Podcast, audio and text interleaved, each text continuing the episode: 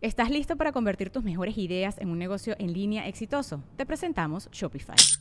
Tal vez no lo sabías, pero nuestro podcast More Than Mamis es un negocio y lo empezamos por supuesto para desahogarnos y hablar sobre la maternidad, no para convertirnos en expertas de ventas y del e-commerce. Así que sí, necesitábamos ayuda para vender nuestro merch y poner en marcha nuestra tienda. ¿Y cómo suena con Shopify?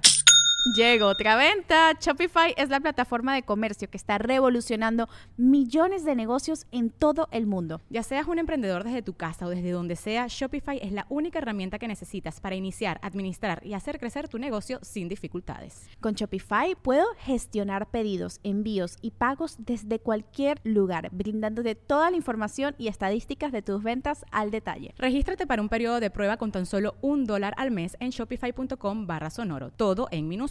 Ve a shopify.com barra sonoro para llevar tu negocio al siguiente nivel. Shopify.com barra sonoro. Es año de jugar la trivia legendaria. ¿Crees que sabes más que Borre? ¿Crees que sabes más que Lolo? Prueba, prueba, prueba tus habilidades con la nueva trivia, trivia, trivia legendaria de leyendas legendarias. Disponible en Amazon. Estás escuchando Leyendas Legendarias, parte de All Things Comedy Network. Y ahora sí es agosto. Agosto. Agosto asesino. Agosto, asesino. Hashtag agosto asesino. Estoy bien emocionado. ¿Estás emocionado? Sí. Todos estamos emocionados. Va a estar bien padre. Ajá. Creo que es la primera vez que alguien se emociona tanto por hablar de asesinos. y o por escuchar sobre asesinos. Sí, sí, todo el mundo estamos emocionados en este agosto de asesinos y aparte va a ser mi cumpleaños. Sí, yo hasta me pinté el pelo negro para verme todavía más darks. Ah, cabrón, sí es cierto. Es cierto. Ese fenómeno se llama skitoma y es cuando tu cerebro no capta algo que se cambió. Por ejemplo, un alto que está mal escrito. ¿Qué dice? Tu cerebro, ajá, ya tiene como imágenes que ya pone con las cosas y a veces no tarda en darse el flip y por eso no te das cuenta. Y Entonces, la próxima vez que llegue su pareja con un corte de pelo nuevo y se les quede viendo, están, ustedes nada más digan esquitoma. Skitoma, sí. Y ya. Curiosamente es más, este, tarda más el cerebro del hombre en hacer como los cambios que el de la mujer. Por eso es bien común que un hombre no se dé cuenta que su amigo se pintó el pelo negro después de haber estado aquí una hora juntos. Sí. Ajá, en fin. Eso es completamente irrelevante a lo que va a pasar este mes. Este, para los que no saben, todo el mes de agosto eh, vamos a estar hablando de asesinos en serie, los que marcaron a Badía en su juventud y hasta la fecha eh, sigue teniendo sueños húmedos con ellos. Así que, eh, sí. Húmedos de sangre. Tronando el cherry. Hashtag. Eh, así que los dejamos con el primer episodio de Agosto Asesino. Sí, espero que lo disfruten. Nomás nos sea poniendo más y más hardcores. Esta es la historia de Edmund Kemper. Campy.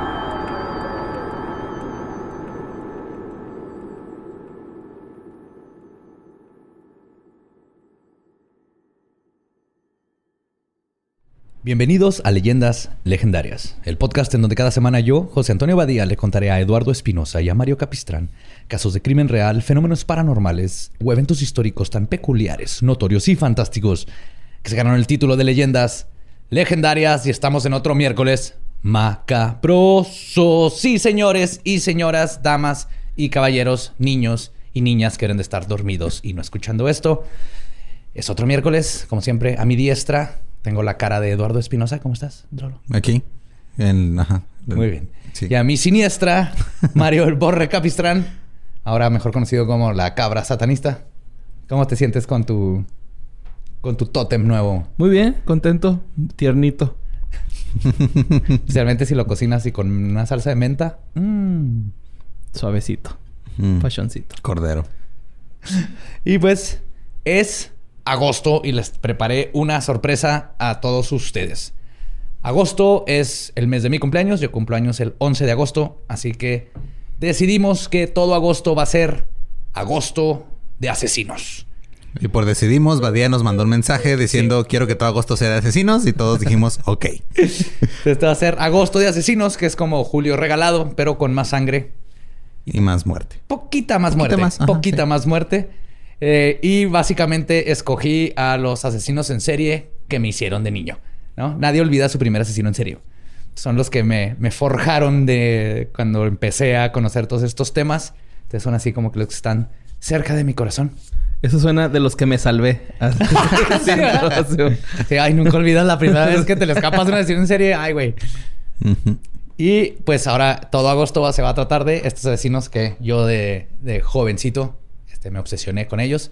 Ahí van a luego tener conexiones con mi, con mi infancia. Por infancia, parece que está muy chiquito. O sea, fue como en finales de secundaria, prepa. Ok. Ajá. Pero para ustedes... Digo, eso no lo hace más normal, pero... No, para nada. Todo lo contrario. Entonces vamos a darle el comienzo a Agosto Asesino. Ahí Lolo le mete ahí al- un beat.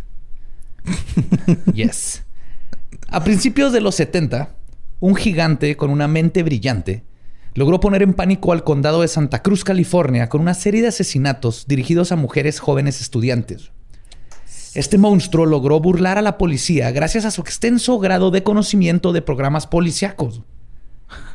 Hoy les voy a contar de The Coed Killer, Ed Kemper. Ah. ¿Cómo lo han pedido? Desde que empezamos a recomendar Mindhunter, Mindhunter. lo han pedido, Lo han lo han pedido pedido. un chingo. Los que han visto Ese es como de los chidos, ¿no? De la serie, güey. Sí, sí, sí, que es el del del primero con el que te encariñas, güey. Sí, es que hay una parte de él, es como un osito que... que me asesina a que estudiantes a- jóvenes. que va a tener sexo con tu cabeza, ¿no? Eso sí, no... Sí, ay, mira, ay, ¿qué hizo Eddie ahora? Ajá. Ay, No, sí, este güey está muy cabrón, pero Se ve tiempo tan es, tierno. Es, es mitológico. Con este su verga en la cuenca del ojo de esa señorita.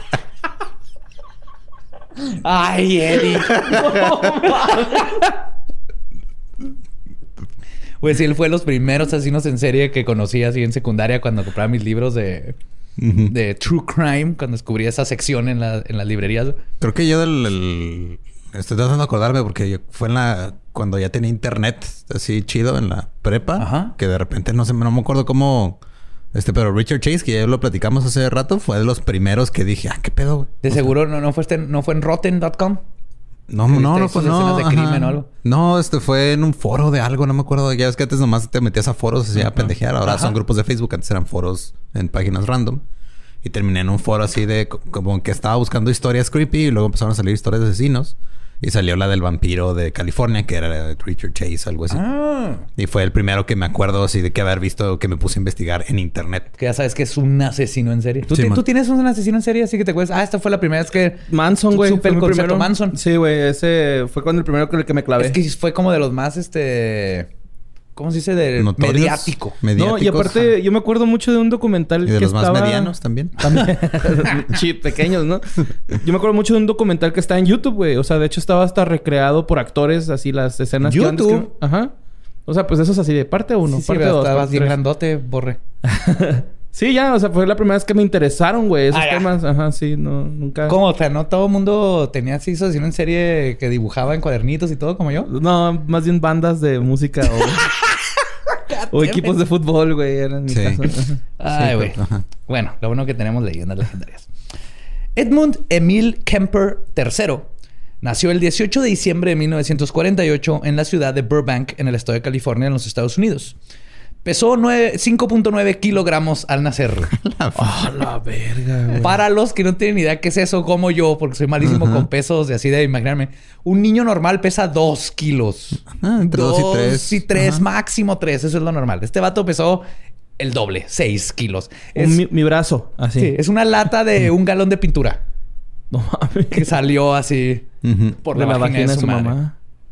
Su padre, Edmund Emil Kemper II, a quien le decían II, era un veterano de guerra y su madre, Carnell, era una culera con C mayúscula.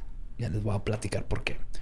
Siempre existió una tensión en el hogar de los Kemper, que además de Ed incluía a sus dos hermanas, Aline y Susan, una mayor y una menor. Carnell tenía una actitud dominadora y castrante que permeaba al hogar. Constantemente se quejaba de su esposo porque su trabajo era inferior y que su personalidad era pasiva. El aborrecimiento de, Carne- de Clar- Clarnell hacia EE era tanto que cuando lo veía siendo tierno o jugando con su hijo, los reprimía a los dos y le decía a EE que no quería que el pequeño Ed terminara igual de subordinado que él. Ok. Ya empezamos bien, güey. Su mamá Sí. lo trataba de la verga y el papá no lo dejaba que le mostrara amor al hijo. El vivir con una figura materna dominante y estricta que castigaba a la figura paterna cada vez que intentaba mostrar amor a su propio hijo hizo que Kemper creciera sintiéndose aislado y no querido durante sus años formativos, lo que causó que creciera sintiéndose no amado y con bajo autoestima. No ayudó para nada que era un niño extremadamente alto para su edad. A sus cuatro años le sacaba una cabeza de altura a todos sus compañeros. Mira para- qué, qué casualidad que después empezó a sacar cabezas de otro mundo. esto es esto es sembrar este es el Sí, foreshadowing. el foreshadowing. Desde pequeño. Desde así. pequeño sacando cabezas. Pues para sus 15 años eh, medía 1.93 metros. Ay, cabrón. a los 15 Ay, años. Pinche niñosaurio, güey. No mames, güey. Esto causó que en la escuela le hicieran bullying constantemente y todo esto afectó sus calificaciones a pesar de que era un niño muy inteligente, ya que de adulto se conoció que su coeficiente intelectual era de 145, poniéndolo en el 1%. De hecho, el promedio es de 84 a 114, que es así como IQ promedio. Irregular, ajá. Él tenía 145. Pero el bullying más grande lo recibía de parte de su madre, quien se burlaba de su tamaño, llamándole un real weirdo y un altote y este. y un- Y en carrilla la jefa. Súper carrillota, güey. Y aparte se rehusaba a mostrarle afecto porque, y cito, no quería que se hiciera gay. Pues funcionó.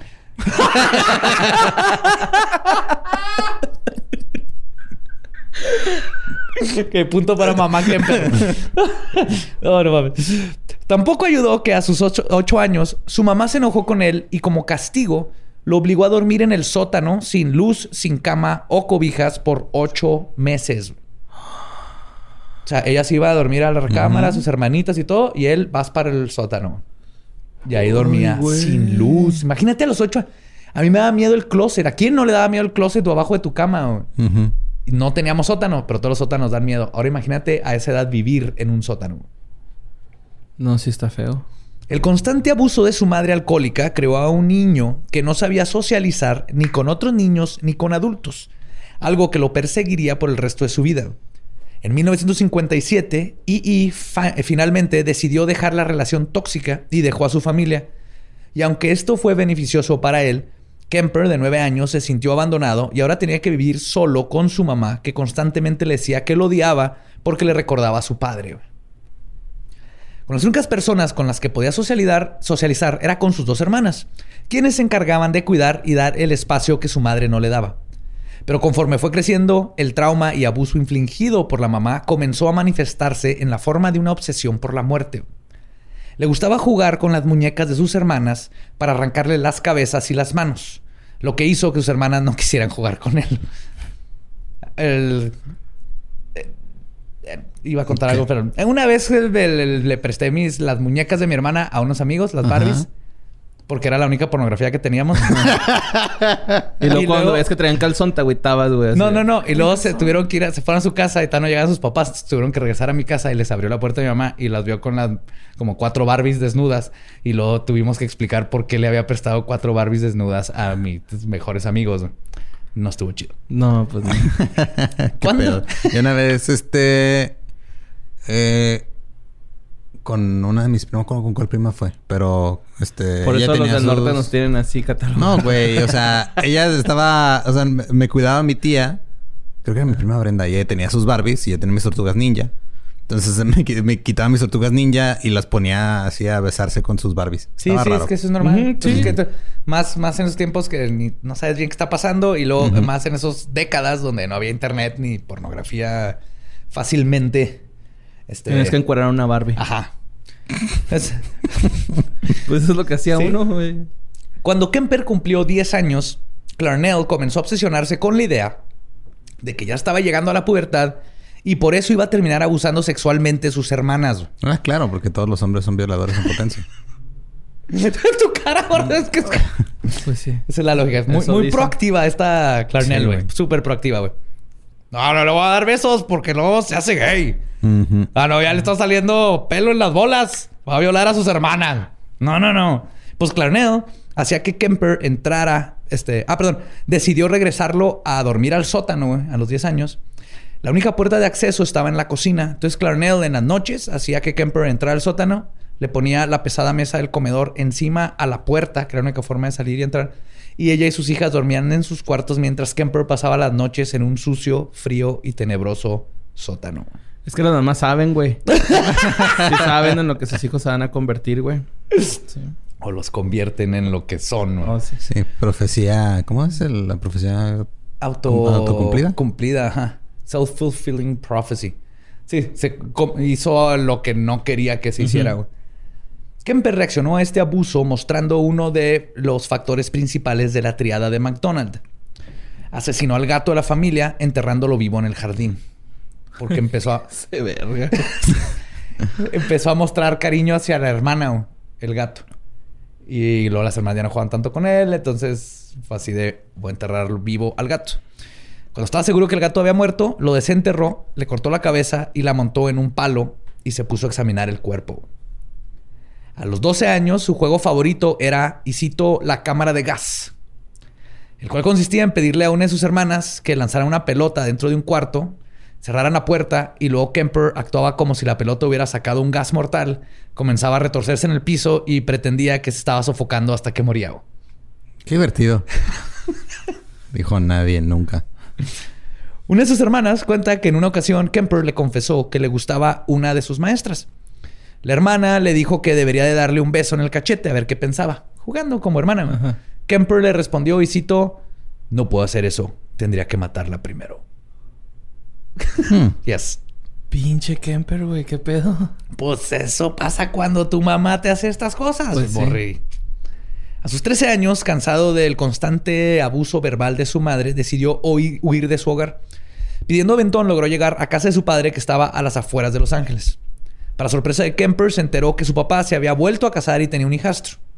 Esto hizo que se sintiera reemplazado y comenzó a comportarse de forma violenta contra la nueva familia de su padre. Así que después de un mes, y lo regresó a vivir con la mamá. Ujú. Kemper reaccionó a esto repitiendo su macabro ritual ahora con el nuevo gato de la familia. Esta vez le cortó el cráneo con un machete, sacó su cerebro para examinarlo, luego lo descuartizó y guardó varias partes del animal en su closet para poder examinarlas y revivir la experiencia de sus actos. ¿Y el tufo? Su mamá se dio cuenta del que tenía pedazos de gato en el closet porque olió, empezó a oler bien culero. Que no lo culpo, eh, no, esas edades no piensas en que las cosas huelen mal. No te das mal. cuenta, o sea, cuando entras a la pubertad no te das cuenta que hueles mal, como hasta que llega Ajá, tu mamá y te dice, ya Esto es un ponte desodorante". desodorante, Sí. no mames, No, ese sí es tu culero". mamá o el maestro. Yo he visto Ajá. maestros que se rompen así de. ¿Neta? Sí, a mí me tocó un maestro que estaba escribiendo, era maestra, estaba escribiendo y lo dejó así el gis y se volvió y dijo: ¿Saben qué? Tienen que usar desodorante. Hizo todo un pitch de desodorante y que huele bien culero. Y obviamente, pues todos así de. Nadie olía nada, güey. Creo que nomás los hombres no olíamos que olía bien culero, güey. Es Ujú. lo que se me, se me viene a la mente. Sí, porque siempre somos los más apestosillos. Sí. Siempre. Parte por esto, pero más que nada porque Clarnell se dio cuenta que estuvo muy feliz cuando Kemper estuvo fuera de la casa, decidió que ya no lo quería más viviendo con ella. Así que le dijo a su hijo que, y cito, no había sentido paz en años hasta que no estuviste. Y lo mandó a vivir con sus abuelos paternos, Edmund y Maud Kemper. Feliz cumpleaños. Tengo una Barbie. En la cabeza de Clarnell, esta era la mejor decisión que podía hacer para protegerse a ella y a sus hijos y a sus hijas del, del animal este que Del monstruo consideraba que yo mismo creé. Tengo que en sacarlo este de tiempo mi pues nomás estaba reaccionando de formas, pero no era un peligro para nadie todavía. Nomás para los gatos. No más para los gatos. En retrospectiva, esto que hizo fue la peor decisión que se pudo haber hecho. Bueno, después de haber tenido hijos, porque esta mujer jamás debió haber tenido hijos. Los abuelos de Kemper vivían en una granja aislada de 17 hectáreas en las montañas de North Folk, en Carolina del Norte, en los Estados Unidos. Kemper se llevaba bien con su abuelo, quien se daba tiempo de pasar tiempo con su nieto, e incluso le compró un rifle para enseñarle a cazar. No, señor, no. Que, que- que pronto se lo quitó porque Kemper comenzó a matar animales domésticos con su 22. Ok. Es que también donde, o sea, ¿dónde pintas la raya, güey? O sea, Sí, sí, el venadito sí. eh, El perro no. El perro no. Que yo sí pinto ahí la, la Ajá. raya. Desde el venadito, si no tienes que Sí, matar no no matas. Pero sí. matar. Pero era un rancho, ¿no? Pero fueron, Ajá. iban a pescar. Pero era bueno el abuelo. Era, fue como su primer ya figura Compita. paterna. Ah, ok. Bueno, que la primera fue su papá, pero la mamá no lo dejaba ser la figura paterna. Entonces aquí, sin la mamá en la, en la este, presente, el abuelo podía nomás ser un abuelo. Con su abuela no fue lo mismo. No podía evitar verla como una extensión de su madre. De hecho, en una entrevista dijo que no la soportaba por la misma razón que no soportaba a su mamá. Eran igualitas y por eso tampoco se podían aguantar una a la otra. No se llevaba para nada Clarnell y Maud. Y Maud no era violenta ni alcohólica como la madre de Kemper, pero sí tenía el mismo carácter castrante y era rápida para responder a Kemper, especialmente porque era escritora y pasaba casi todo el día en la casa. Estaba acostumbrada a estar generalmente sola y para ella ahora Kemper era una molestia y ella no era penosa en hacérselo saber. No ayudó al ambiente que Maud estaba acostumbrada a que Ed siempre se encargó de todo, hasta que comenzó a desarrollar síntomas de demencia, lo que hacía que Maud ahora tuviera que encargarse cada vez más y más de su esposo. ok. Entonces el abuelito ya le empezó a Ah, dar. sí, se el empezaron a ir abuelito. las-. A perder las Se canicas. empezaron como a ir las cabras. Sí, empezó a, a jugarle al Winnie con mole. No sé, güey, esa es la demencia, güey. Así es, güey.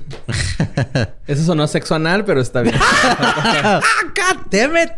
¿Por qué me sexualizan todo? México. Porque me sexualizan todo.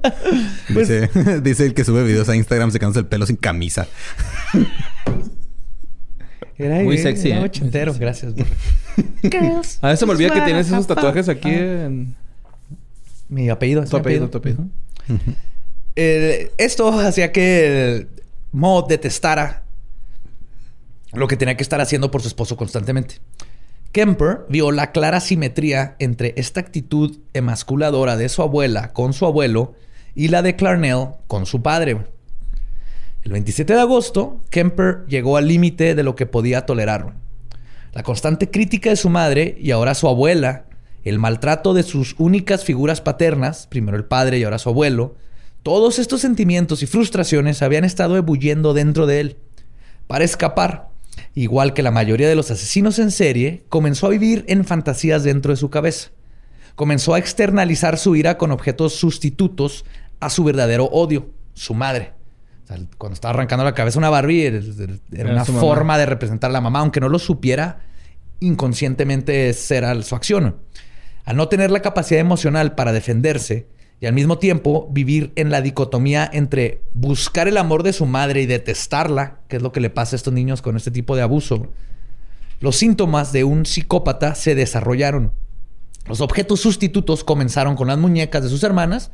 Cuando eso ya no saciaba su parte fantasiosa, se pasó a destruir propiedad de otras personas, luego a lastimar animales, y este día cruzaría la línea a saciar la fantasía de lastimar objetos y animales que ya no podían suprimir su verdadero sentimiento. Kemper había estado sentado en la mesa de la cocina junto con su abuela, cuando ella comenzó a regañarlo de nuevo, lo que los llevó a una discusión, como yo era común. Kemper se levantó de la mesa, fue al garage y tomó el rifle que le había comprado su abuelo. Entró de nuevo a la cocina donde encontró a Maud aún sentada en la silla revisando unos cuentos de niños que había escrito y le disparó en la parte trasera de la cabeza matándola. Tiro de gracia. Tiro de gracia, pero ahí no acabó. Después le disparó dos veces más en la espalda y finalmente fue a uno de los cajones de la cocina, tomó un cuchillo y la apuñaló en repetidas ocasiones. Esto era un ataque de furia. Y de hecho, cuando la furia disminuyó, Kemper llevó el cuerpo de su abuela a la recámara porque tenía miedo que su abuelo, quien regresaría en cualquier momento desde el mandado, encontrara el cuerpo. Luego de dejar el cadáver, se fue a la puerta principal a esperar a su abuelo, donde decidió que la mejor manera de explicarle que había muerto su esposa era recibiéndolo con un balazo en la cabeza. Después de matar a su abuelo, ¿Qué le pasó a mi esposa? Esto. Oye, abuelo, tenemos que hablar, ¿te acuerdas? Es mi abuelita, pues, ¡pau! Ujú. Sí. Ay, no, güey. Sí, y aquí dicen que Kemper fue el... No, no creo que haya querido matar al abuelo tanto como... Porque él nomás le dio un balazo y ya. Fue una forma de lidiar con algo que no sabía que tenía que lidiar. Es, es horrible todo lo que le está pasando a este niño en este momento. Cuando le preguntaron que por qué lo había hecho, Kemper contestó, y cito, solo quería saber qué se sentiría dispararle a mi abuela. Ok. Digo, es una buena razón. Y le para- preguntaron- El ¿qué niño de? Montessori, ¿no? Así Sí. todos curiosos. ¿Y si le preguntaron qué sintió? O... Sí, eso le preguntaron. Que por qué la mató y eso es lo que dijo. Ajá, quería sentir y lo... ¿Y qué sentiste o algo así? ¿No? O si sí no está en los récords. Ok. Pero probablemente nada. sea, O sí. rico o... o- no sé, güey. Pues sí, me o figura sea, que era- ha de, haber- ha de haber sido una válvula de escape Sí, emocional muy cabrona, Ajá, ¿no? reflejaba a su Sí. jefa, ¿no? Con... con Sí, la- era su, era su mamá. Todo este, todo este pedo es la mamá. Ujú. Pero de hecho tomó... No fue algo de furia donde se enojó y la golpeó. Ujú. Ah, Se güey, levantó, pero el abuelito fue por el rifle. quería. Sí. Pero creo que no podía lidiar con la idea de, de tener que decir a su abuelito que Ajá. mató a la abuelita, güey. Es un mocoso, güey. Tiene 15 años. Ay. Kemper fue puesto bajo custodia. Ah, perdón. Este. Después de esto le habló a la mamá y le dijo: Acabo de matar a los abuelos. Y la mamá le dijo: "Ah, Hablar a la policía. Kemper le habló a la policía y se esperó ahí tranquilamente hasta que llegaron a recogerlo. Ok. Kemper fue puesto bajo custodia y descrito como un joven de 15 años, obediente, honesto y cooperativo. El juez ordenó que fuera remitido a la ala de los criminalmente insanos en Atascadero, el Hospital Estatal de California, y después de haber sido diagnosticado con esquizofrenia paranoide, lo dejaron ahí dentro. Ok. Sí. Ya, Pero no tenía esquizofrenia Obviamente, paranoide. obviamente no. Claro que no. Pero creo que estos tiempos donde no te aventaban esquizofrenia paranoide a todo lo que no comprendían. Acuérdense que Kemper todavía no existía el perfil. Ajá. Sí, pues él fue el primero, ¿no? fue de los primeros. Fue de los primeros donde empezaron a grabar. Douglas, ajá, ya, ya empezaron a investigar y empezar a darse cuenta que hay patrones y todo esto. Kemper prosperó en el hospital psiquiátrico. El orden y las rutinas le ayudaron a organizar sus pensamientos. Mientras había batallado en la escuela tradicional, en el hospital se mostró ser un excelente alumno. Y después de varios exámenes descubrieron que quedaba dentro del 1% de la población en cuestión de su coeficiente intelectual. Esto hizo que los psicólogos y psiquiatras que lo trataron durante este tiempo reevaluaran el diagnóstico de esquizofrenia paranoide, ya que su capacidad mental de formular y expresar ideas congruentes y la falta de alucinaciones mostraba que no era esquizofrénico. Y cambiaron el diagnóstico a que tenía un trastorno de personalidad del tipo pasivo-agresiva. No sé qué significa eso, pero es, Pues, ajá. es lo que hay. Es lo que hay en el libro, Borre. Sí. Y además aseguraron de que Kemper podía ser rehabilitado y comenzaron con terapia. Kemper definitivamente no era esquizofrénico. Tampoco tenía un trastorno de personalidad pasivo-agresiva. Pero lo que definitivamente sí era real es que era más inteligente que los psiquiatras. güey. Mientras ellos, mientras ellos estaban convenciéndose de que Kemper estaba mejorando, Kemper más bien estaba estudiando qué es lo que los doctores buscaban en él para diagnosticarlo normal. Y así ir aprendiendo a pretender que no sentía todos los impulsos que tenía dentro. Durante años, poco a poco, se fue ganando la confianza de sus doctores al grado de que lo dejaron ayudar a aplicar exámenes de evaluación psicológica a los otros pacientes. Algo que Kemper aprovechaba para aprenderse de memoria las preguntas y respuestas y las conclusiones que sacaban de estas los psiquiatras sobre otros pacientes para luego manipularlos a su favor. güey. Estaba jugando. Sí, güey. Le dieron al coyote las llaves del gallinero. Ujú. Qué bonita frase, ¿eh? sí, es, es, es cierto. Pero no tienen pulgares. ¿Cómo, van las- cómo usar las llaves? pues, pues más inteligente que las gallinas, güey, no sé. También aprovechaba para platicar con otros pacientes y analizarlos psicológicamente para ir aprendiendo qué hacer y qué no a la hora de cometer un crimen. Todo este tiempo él seguía con el impulso. Como por ejemplo aprendió de abusadores sexuales cómo ganarte la confianza de una mujer, cómo escoger víctimas y la importancia de no dejar testigos. Sus psiquiatras luego dirían que, y cito, era muy buen trabajador, no es el psicópata típico. No, es que hay de psicópatas a psicópatas. Cabrón, hay mira, acá tengo, tengo un psicópata que se- siempre se masturba en mi pecera y los pescaditos se comen los mecos. Y luego sí, les da indigestión a los pescaditos. Y tengo ahí dos tigres de Bengala hindús. Esos son bien caros. De los que chupan el vidrio en... Sí. Y no, el Kemper, no, el Kemper es a toda madre. Kemper aprendió a comper... Ah, chingada, sabía que me iba a pasar esto porque la practiqué cuando la escribí. Kemper aprendió a compartimentalizar sus fantasías y lo que tenía que aparentar hacia el mundo. A esta parte oscura le llamaba el mundo cruel. Y esto funcionó. No para curarse, sino para ser dado de alta. En 1969, cinco años después de, su, de haber sido apresado por el doble asesinato de sus abuelos, Ed Kemper fue certificado por el equipo de psiquiatras del Hospital Atascadero como alguien que ya no era un peligro para la sociedad, con la fuerte recomendación de que no debería de ser liberado a la custodia, custodia de su madre y no debería de tener ningún contacto con ella. Ok. Entonces, mitad bien, Ajá. mitad ¿qué? lo soltaron. El 18 de diciembre de 1969, justamente mira. en su cumpleaños número 21, Ajá. Es- es- yo comparto cumpleaños con... con Ed. Kemper, ajá, sí es cierto. Edmund Kemper fue liberado de la custodia. la cara de Borre así. Güey. Nomás es el cumpleaños, güey. El cumpleaños y, y ya. O sea, no Ya. comparto los impulsos O el asesinos. alma Y los de- traumas ajá, de- la- Ni los traumas. Luego ni hablamos- mato gatos, ni nada. En el periódico, en el universo. Hablamos de este Productor vidas, de vidas podcast, pasadas. asesino, todos. Eso es exactamente lo que quería Ed Kemper, él, todo lo que acabas de decir. Pues, ok, qué bueno. ¿Ves? Ya estoy preocupado junto contigo, por Ed, Me- Ed Kemper fue liberado de la custodia del Estado y las autoridades lo pusieron bajo la custodia de su madre, güey. Qué padre. Qué bonito. Desmadre lo más, señora. Sí. Ande, tenga. Sí, güey. Descompóngalo. O sea, justo lo que los psiquiatras... Lo único... Lo único que le atinaron, Ajá. porque le atinaron los psiquiatras. O sea, lo único... Es esquizofrénico, no es cierto, es esto. Ya no es un peligro. Vamos a dejarlo poner exámenes y tener contacto con otros sociópatas. La cagaron entre eso. Pero sí dijeron, el pedo es la mamá. Eso sí sabemos seguro. El pedo es la mamá. El Estado dijo, Llévalo. llévalo con la mamá. ¿Es su mamá? Tiene 21 y es una... Ya puede pistear. Pero tiene que estar con la mamá. Para que ella lo cuide. Clarnell, quien para este entonces ya se había vuelto a casar y divorciado en dos ocasiones después del arresto de su hijo. ¿En cinco años? Sí, güey. No, pues En se, se mantuvo ocupada. No, y muy ocupada y de hecho le echó la culpa a Kemper de que sus matrimonios no funcionaron.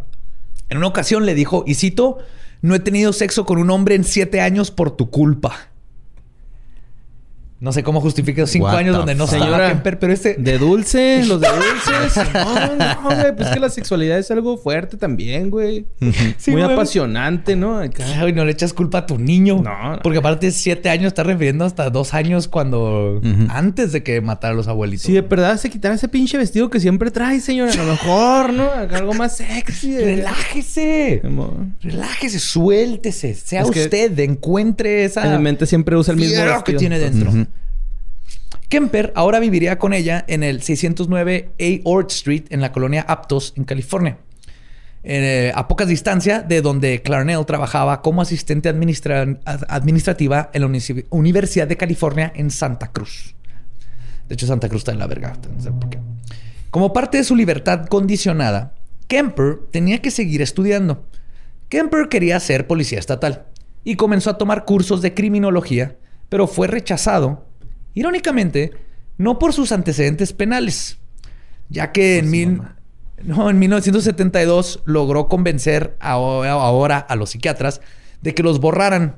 Y la última nota de sus doctores en su récord simplemente dice, y cito, en mi opinión, él ha dado una excelente respuesta a los años de tratamiento y rehabilitación y no vería ninguna razón psiquiátrica para considerarlo como un peligro para sí mismo o para cualquier miembro de la sociedad. Y expulsaron su registro de infractores menores. Como policía puedes llegar, pero en cualquier otro lado no, no había forma de saberlo. La razón por la que no lo aceptaron en la policía después de que pasó todos los exámenes y esto fue porque estaba demasiado alto. güey. Eso sí me la sabía. Para este tiempo, güey, Kemper medía 2 metros con 6 centímetros y pesaba 127 kilos.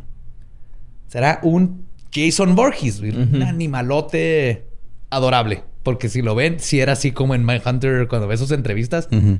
Solo era un poquito más delgado, ¿no? Sí, Porque pero sí, en Mindhunter sí lo pesado. ponen más Tenían gordito. como que el huesos pesados. Así como uno. Siempre le dicen que gordo y la verga. Aún así- amor en reposo, la verga. ¿Todo bien, Borre? ¿Necesitas, necesitas una Barbie para arrancarle la cabeza? No, estoy bien. Bien. No necesita arrancarse la cabeza él solito.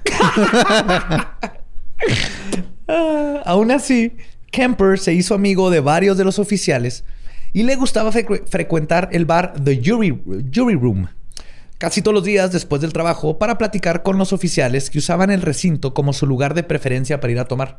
Era el clásico bar de policías y Ed siempre andaba ahí. Y de hecho el mismo Kemper más tarde se refería a sí mismo como el friendly nuisance o el amiguito molesto. Que todos los policías así, ay, viene el, el Eddie. Y platicaba con ellos, les sacaba información, que luego sirvían sus crímenes para sacarles información de que andan buscando. Pero todo el mundo lo veía como este tipo que estaba ahí chido, de repente ya me cansó. Sí, bueno, Pero no hay pedo, güey. Ah, voy a, voy a ir afuera, güey. a- Acá a fumar. Sí. Sí, ese güey. De hecho, los policías luego lo describieron como el gigante gentil, así decían, The Gentle Giant. Obviamente Kemper estaba tomando notas mentales, güey. Igual que los con los psiquiatras, para aprender cómo pensaba la policía, sabiendo que quizás algún día no podría controlar sus impulsos. La única relación de largo plazo que tuvo Kemper sucedió durante este tiempo. Comenzó un noviazgo con una muchacha de 16 años, a quien eventualmente le propuso matrimonio en 1973 Ujú. pero terminaron separándose porque Clarnell no aprobaba de ella y constantemente hostigaba a su hijo hasta que la relación fracasó. En una ocasión, su madre le dijo que la muchacha estaba demasiado joven para él. Kemper le explicó, ajá, Digo, esa parte, pues. eso fue nomás una, pero de todas maneras Kemper le explicó que había perdido su infancia en el hospital y no sabía socializar con gente de su edad. O sea, imagínense, Kemper entra de 15, Ujú. sale de 21, se perdió lo que era el conocer jóvenes de su edad, crecer con joven, gente de su edad. Cotorrear, güey. Cotorrear las pedas. De hecho, él dice que salió de la cárcel y ya había, ya lo- los jóvenes hablaban otro idioma, les gustaban otras cosas, otra música. No sabía socializar con gente de veintitantos años, que era él, porque él se quedó en los 15, básicamente. Perdió cinco años. Perdió cinco Seis. años. Ajá. Entonces sabía asociarse con alguien de 15, 16, pero no con alguien tanto. Entonces le explica esto a su mamá y le dice que por- si no le puede presentar a alguna de las muchachas de la universidad donde trabaja. Y Clarnell le dijo: Ni madres, te pareces demasiado a tu papá y no te mereces conocer a ninguna. güey". Es que estás bien pinche alto, mijo. Acá, ¿no? Es el, el visco, La ¿no? De- de- pinche. Es que estás bien pinche visco. Es que estás bien pinche alto en la policía y lo... Sí. Estás bien pinche Ah, sí, y era un pedo porque imagínate, el pobre, o sea, siempre lo han buleado por su altura. La mamá lo bulea por la altura y ya cuando quiere el trabajo, hizo todo, por su altura lo mandan a la chingada, güey. Pinche Godzilla, ¿no? Por eso, por eso, Ed, no puedes estar en la policía. Deja hacer esos ruidos y tal vez lo consideremos. No, Ed, no, eso es exactamente lo que no puedes. No. No, dame tu, dame tu placa y tu pistola. Ese fue un no. Esto determinaría justamente en Kemper el perfil de sus víctimas. Este comentario de la mamá. Sí, es de que no las puedes. Ajá, no, No te, no te las mereces. No te las mereces. Cuando Kemper había ahorrado suficiente dinero, se mudó a vivir con un amigo en la ciudad de Alameda. Aún fuera de su casa, todavía se quejaba de no poder alejarse de su madre, ya que ella lo llamaba regularmente y le hacía visitas sorpresas. ¿Para qué vergas, güey? Pues para chingar, güey, para que... eh, Eso ya es porque entiendo el punto donde me caga mi hijo y ahora tengo que mantenerlo. Pero ya se va y ahora es chirlo a chingar, Eh. güey. Esto ya es un odio que... Sí, nada, la culera es la jefa, güey. Pues sí. Pues sí, ha sido todo el tiempo. Ajá. Todo el tiempo, güey. Pobrecito Ed. Consiguió un trabajo como policía de caminos, igual que su finado abuelo, de hecho. A los pocos días de trabajar ahí, un auto lo golpeó mientras conducía su nueva moto que había comprado con su salario. En la demanda ganó 15 mil dólares por los daños, 90 mil más o menos de hoy. Ok. Con eso se compró un Ford Galaxy del 69. Shh, Sí, está chido. Sí, Para como- levantar morritas, ahora sí. Claro, güey. Para levantarlas, No, en el buen plan, en el buen plan, güey. Cuida tus palabras, borre. Sí, sí, no.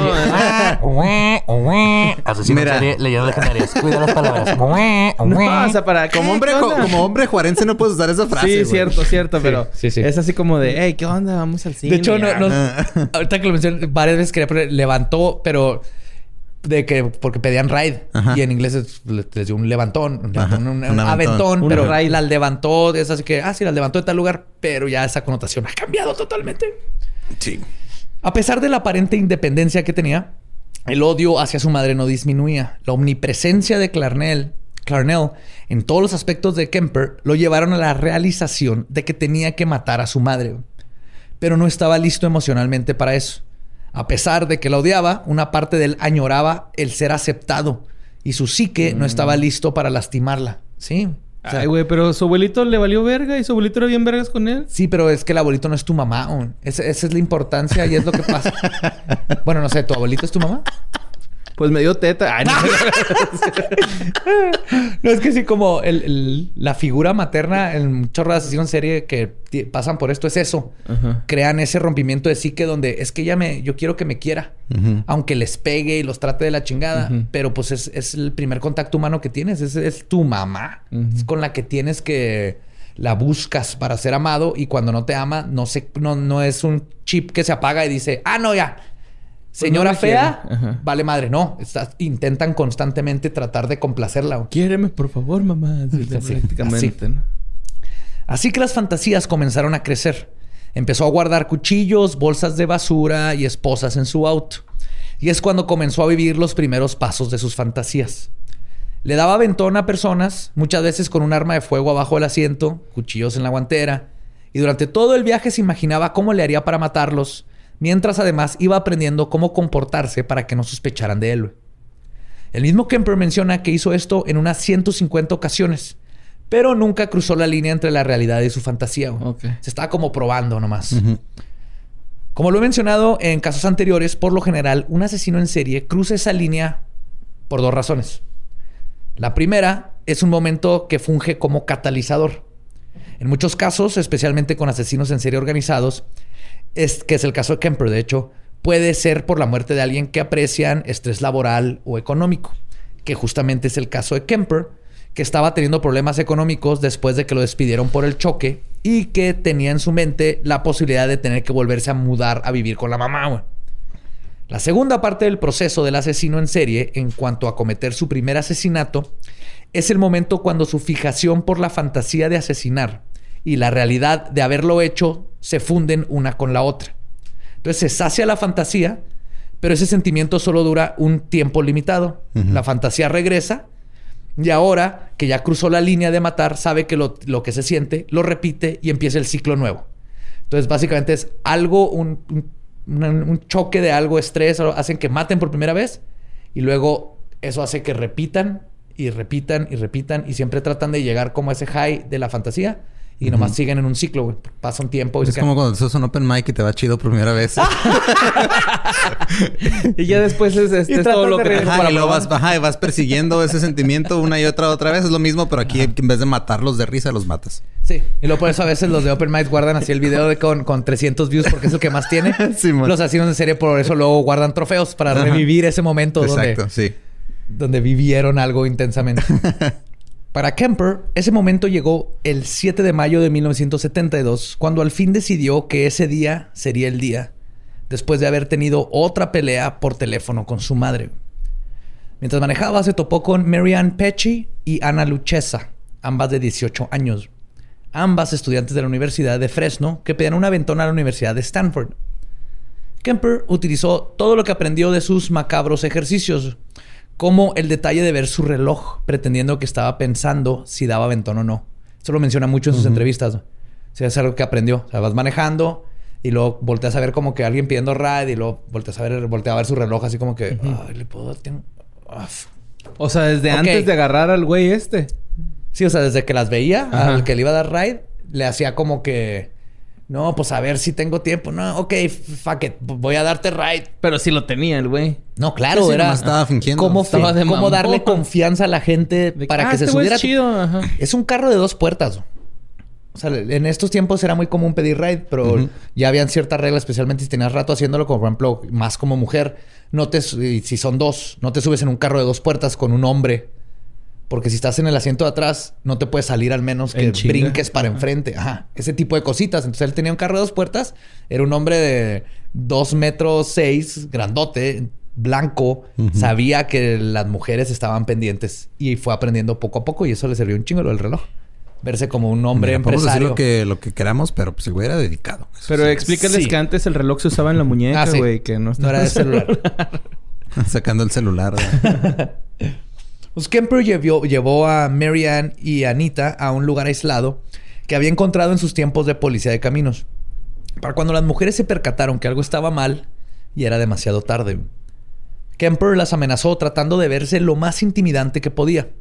Algo de lo que luego se arrepentiría. Mientras las esposaba, por accidente rozó uno de los pechos de Marianne, lo que hizo que se disculpara profusamente. Luego le dijo a Anita que se metiera en la cajuela del auto y si hacía caso no les pasaría nada y la regresaría a la universidad. Después se llevó a Marianne al bosque donde la intentó asfixiar con una bolsa de plástico, pero Marianne la rompió. Sí. Con la boca. Con la boca, rompió. Sí, sí. Marianne. Estas dos pelearon hardcore, güey.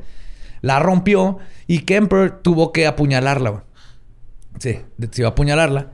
Pero el problema es que había perdido lo que más quería en esta experiencia: el control. Había sido emasculado por su víctima. O sea, él, él quería sentirse Ujú. cuate que está matando a su mamá cada vez que mata a alguien. Entonces, quería sentirse en control. Y cuando esta chava primero rompe la bolsa y luego lo patea y todo y le rompe su plan, él se queda de que, verga, ya no sintió lo que creyó que iba a sentir, güey. Así que cuando regresa por Anita. Eran no- pelotas azules, pero de asesino. Ajá, sí, güey. Blue Bolts. Cuando ya con Anita abre la cajuela y está completamente casi cubierto de sangre, güey. Y Anita le pregunta que se había lastimado a su amiga y Kemper le contestó, y cito, no le pegué. La maté, pero nunca le pegué, güey.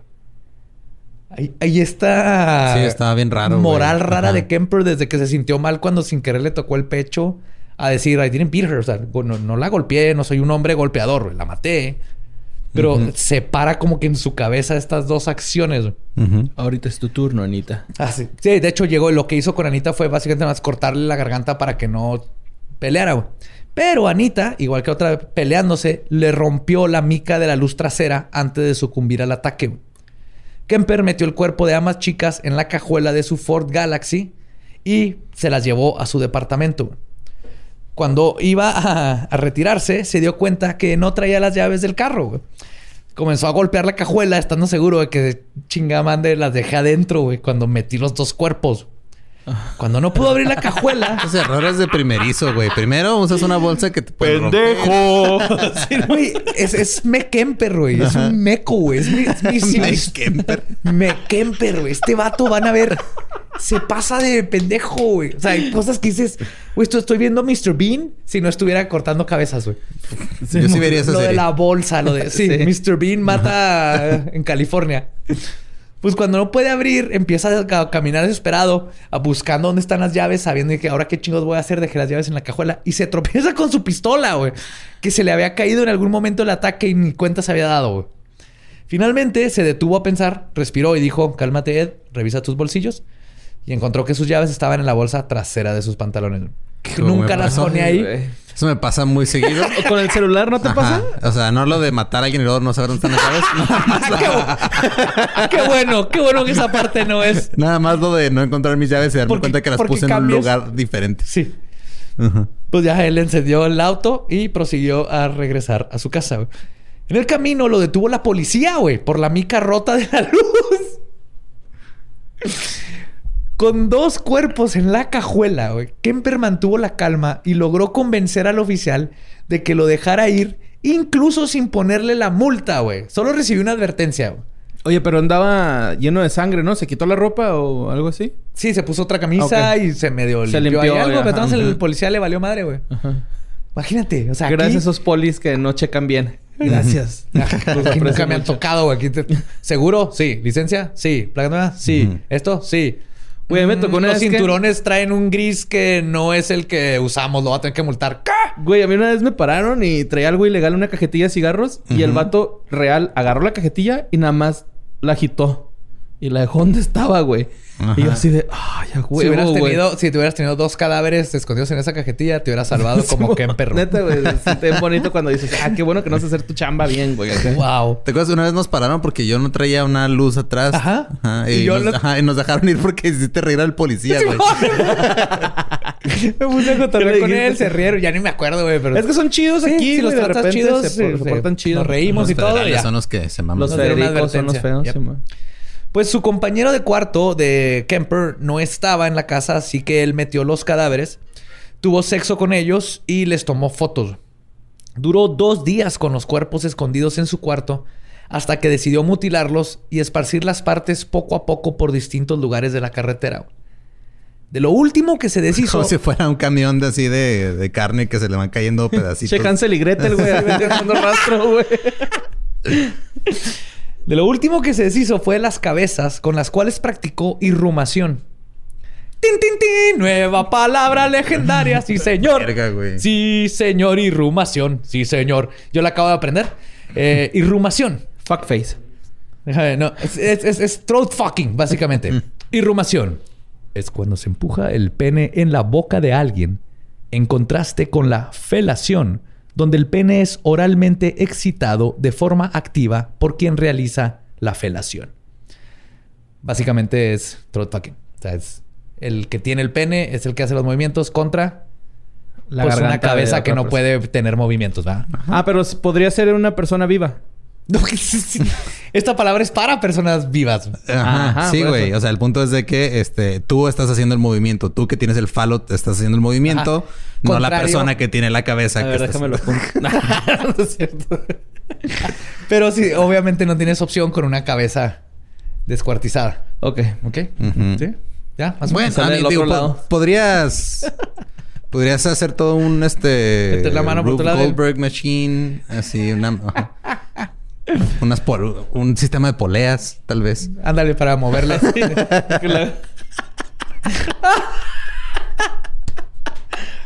Derecha para atrás, em- eh, de izquierda para enfrente. Eso sería felación, eso sería felacho. Su primer asesinato le había enseñado algo a Kemper. Amenazar a su víctima la va a hacer que entre en pánico y que él pierda el control. Así que para su próxima vez decidió tomar un nuevo acercamiento a su ataque. La prueba de esta nueva técnica sucedió en la tarde del 14 de septiembre de 1972. Aiko Ku, de 15 años, era una bailarina. ¿Goku? No, Aiko Ku. Ah, ok. de 15 años, era una bailarina cuando Kemper la vio en la calle y le ofreció un aventón. Le apuntó con su pistola 22 y amenazó a decirle que eh, y comenzó, perdón, a decirle que estaba deprimido y que se quería suicidar, pero que no quería morir solo. güey. Durante todo el camino le fue diciendo esta historia. güey. La llevó a un lugar aislado y le dijo que siempre ya no quería suicidarse y que la plática le había ayudado. Aiko en parte le creyó, por lo menos se calmó y para este tiempo ella sabía que estaba negociando por su vida, pero estaba calmada, que es lo que quería Kemper, güey. Kemper ahí estaba así que, uff, A huevo. estoy haciendo como va todo, güey. En un punto de la conversación, Kemper se salió del carro para sacar algo de la cajuela.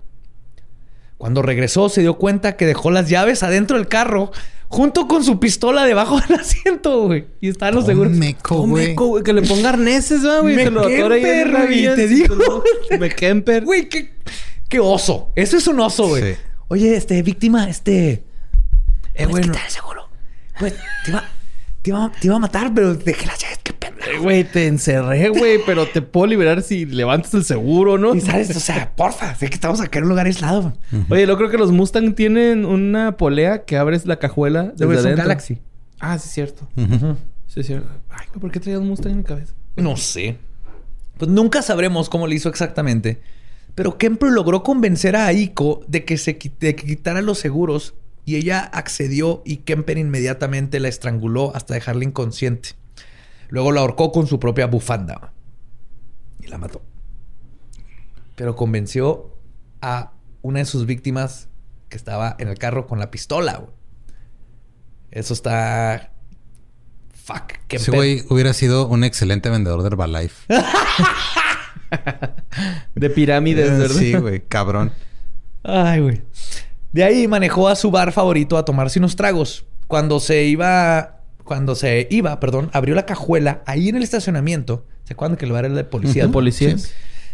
Ahí mismo en el estacionamiento lo abrió y cito, admiré mi captura como si fuera un pescador, güey. Con ese orgullo así de, ah, miren lo que acabo de capturar. güey". Una bailarina. Empezó a subir un chingo su... ¿Cómo se dice? Empezó a poner cocky. Empezó a sentirse como más seguro de los, de los crímenes que puede hacer. Sí, altanero, arrogante. Ajá, arrogante. Si no, coqui y suec, ¿no? Ah, mi coto. No. Hizo lo mismo con el cuerpo de Aiko que con los de Anita y Mary. Kemper oficialmente se convirtió en un asesino en serie en este momento. Había cometido tres asesinatos con un periodo de enfriamiento entre ellos, que es como definimos un asesino en serie. Hay sus variaciones, pero esta es la clásica. El día siguiente de matar a Aiko fue a una sesión con su psicólogo, quien le dijo que ya no se necesitaba reportar y había terminado su libertad condicional, ya que los psicólogos habían analizado su caso y consideraban que no era un peligro para la sociedad. ¡Ey, Kemper! Irónicamente, la cabeza de Aiko estaba en la cajuela del Ford Galaxy durante toda la sesión. Sí, mientras el psicólogo está ¿Toda diciendo... la cabeza? Sí. Para festejar saliendo, ¿no? No, no lo dudes con qué perro. Sí, güey. Para Mira, festejar. podemos, o sea, el, el psicólogo eh, llegó a la conclusión de que Kemper no había perdido su cabeza. Sus víctimas, pues ya era otro pedo, ¿no? O sea, Sí. Ay, perdón. De hecho, tampoco perdía la- las cabezas de sus víctimas.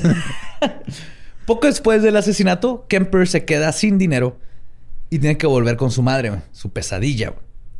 Estar de vuelta con su madre lo hace comenzar a comportarse de formas extrañas, lo que hace que tenga problemas para conseguir y mantenerse en un trabajo. Sin dinero no se puede ir de casa de su mamá y todo se convierte en un ciclo vicioso y sería poco tiempo antes de que Kemper atacara de nuevo. El 7 de enero de 1973 fue ese día. Su víctima, Cindy Shaw, tenía 18 años y era estudiante en la Universidad de Cabrillo. Aplicó su técnica de dar falsas esperanzas para mantener el control y esta vez simplemente le disparó en la cabeza con su 22. Se llevó el cuerpo a casa de su mamá, donde lo guardó en el closet. Entró mientras la mamá estaba dormida. Esperó hasta la mañana siguiente que Clarnell se fue al trabajo para comenzar su mórbido ritual de necrofilia. Luego descuartizó el cuerpo en la tina de su mamá y finalmente practicó irrumación con la cabeza desmembrada por varios días. O sea, este vato se comportó con el cuerpo de una persona como un chavito que se encuentra un playboy, güey. Sí, güey. Que llega y lo escondes abajo del colchón y luego no puedes dormir y en cuanto se va tu mamá al mandado es de... Y a huevo. Voy a sacar la cabeza. y la cabeza. Oye, pues es que también para ese güey cargar cuerpos estaba bien pelada, ¿no? Pues pinche Sí. madresota, güey. O Sí, ese güey las cargaba así Ajá, como... a las dos al mismo tiempo. Como bolsas del mandado, ¿no? Así Ajá. acá. Sí, era un monstruo. Guardó la cabeza en el closet durante estos días hasta que finalmente decidió enterrarla en el jardín de su mamá, justo debajo de su ventana, o sea, la ventana de mamá, con la cara de Cindy apuntando hacia ella, porque dijo Kemper que era apropiado, ya que, y cito, mi madre siempre fue una persona que quería verse por encima de todos los demás. güey". ¡Jala verga, güey! o sea, si esto no va, dice mami, mami issues, mami issues. güey. Fuck. Sí, Sí, güey. en cabrón. inglés, o sea, lo tuve que traducir rojo, para que quedara, pero en inglés era she like to be ¿cómo? Este, li- like to be looked up to. Ujú. Entonces por eso le puso así una cabeza Es de por un encima del hombro. Es... Siempre que Ajá. siempre ve por encima del hombro. es- Ajá, ver hacia arriba. hacia arriba, ajá. O sea, le gustaba que la vieran como que alguien que estaba más arriba que los demás. Por Ajá. eso el equivalente para la jefa sería esa, ¿no? Ver por encima del hombro así como ella ve No, no, no. todos para abajo, güey. Ah, ok. Ajá, Sí. es al revés. Ok. Sí, Sí, sí. te quiero, Borre. te quiero. Es que yo sí sé español. Más que inglés. más que inglés, más que inglés. Kemper aceleró su tiempo de enfriamiento entre los asesinatos después de una pelea muy fuerte con su mamá. Rosalind Thorpe y Alison Liu, de 23 y 20 años respectivamente, se subieron al auto de Kemper el 5 de febrero, febrero de 1973. Ellas dos tienen un significado más profundo que sus víctimas anteriores, ya que esta vez las escogió justamente porque eran estudiantes de la universidad donde trabajaba su mamá. Ahora sí fue como. Si te fijas, cada vez está tratando de chingar más a la mamá. Cada ajá, vez se, se le va acerca. acercando. Ajá. Exacto, se le acerca a la mamá. Para Sí, este es un- tiempo. es- me imagino que es como un radio y ella está en el centro y este güey va así va poco a poco. disminuyendo, mm, chingaquedito. Ajá, Por sí, chingaquedito es, es poner la cabeza de una víctima abajo a la cama de tu que, del jardín de, de la ventana de tu mamá.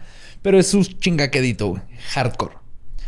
Para este tiempo, la comunidad de Santa Cruz estaba en pánico por lo que no sabían eran dos asesinos en serie, güey. O sea, en este tiempo, junto al mismo tiempo con Kemper estaba Herbert Mullin, que era un esquizofrénico que creía que necesitaba matar a un chingo de personas para detener un, un, este Huracán. terremoto bien cabrón que iba Ah, a sí, destruir California. terremoto. Que no pasó. Entonces está cabrón ese pedo. Ya, ya, haremos el tema de Herbert Sí. Mullin. ¿No pasó porque mató a los suficientes? ¿O No es lo que no- es lo que nunca vamos a saber, Sigue Eduardo. temblando ahí, güey. No, no, pero iba a haber uno catastrófico que matara a todos Ah, ok. si No, no es que mataba. le- eso es que el- está la falla de San De Andrés, San Andrés. y le San Andrés. llaman The Big One. Es el ejemplo, que va a ah. llegar a chingarse todo. Herbert Mullin sí era esquizofrénico, tenía alucinaciones y todo esto. Pero tenían en Santa Cruz, güey, es un condado, es una chingarita. Sí, está tenían chiquito. dos asesinos en serie bien hardcore. Y de seguro tiene que ver con el plomo. También es otro pedo. Y como medida de seguridad, la universidad le dijo a sus alumnas que solo tomaran aventón de autos que tuvieran la calcomanía U of C, Ujú. University of Santa Cruz. El día que Kemper se llevó a Rosalind y a Allison, su Galaxy tenía una calcamonía de la universidad. Porque su mamá se la había regalado, güey. Güey, es que... oh, en varios casos pasa, pero ninguno tanto como Kemper. Que me hacen dudar, este, de la... Me hacen pensar que existe el destino, que ciertas cosas tienen que pasar, Ah. güey. Porque Kemper es así que tantas veces que lo pudieron haber atrapado, tantas cosas que se le pusieron enfrente, igual que Ujú. hemos visto con los asesinos en serie, que a veces estos casos digo, tiene que haber algo que está guiando a estas madres, güey, no es posible. Obviamente no, ¿verdad? Pero no puedo evitar pensar. ¿Cómo chingados todo esto por tener? Ya valió verga, necesitas una calcamonía. Ay, su mamá le A regaló mí se me hizo como una complicidad, güey, más que... No, no, nomás la mamá le dio una calcamonía. Y ah, más bien no dudo que Kemper escuchó y le pidió una a su mamá. Pero Ah, el ya. punto es que su mamá tenía calcamonías porque ahí trabajaba. Era escritora, ¿va? Sí. No, no, la mamá era... no, la, la abuela era La abuela la era abuela. la que escritora, es cierto. Sí. La mamá era asistente administrativa de... de la Universidad de, de Santa Cruz. Ajá. El día que Kemper eh, llevó a Rosalind tenía la calcamonía. Las mató de un balazo en la cabeza adentro del campus. O sea, básicamente ni se esperó. Se subieron al carro y las mató. Esto ya fue odio total de que la pelea con la mamá y fue, dijo, Mal día. ajá, ¿cómo me chingo a mi mamá más? güey?" Ujú. Manejó a casa de su mamá y descuartizó los cuerpos ahí afuera, güey. Los sacó del carro y afuera del carro los estaba descuartizando. Vivían en un dúplex, güey. Los vecinos, él alcanzaba a ver los vecinos en la ventana viendo la tele, güey. Él dijo en una entrevista, si hubiera volteado uno de ellos a la ventana, Me ven. me ve ahí descuartizando a dos mujeres. Nunca voltearon. Por eso nunca volteó por mi ventana. La caja no te quieres hacer idiotizadora. cómplice. Sí, qué miedo, güey. La caja idiotos- idiotos- idiotizadora le decían los profes en la primaria. ¿Y por qué no puedes decir idiotizadora, borre? Porque también jugaba videojuegos. Pues las metió al closet. O sea, los pedazos tal los metió a la casa, los metió al closet. Le sacó las balas de la cabeza para que no pudieran ser identificadas, las balas.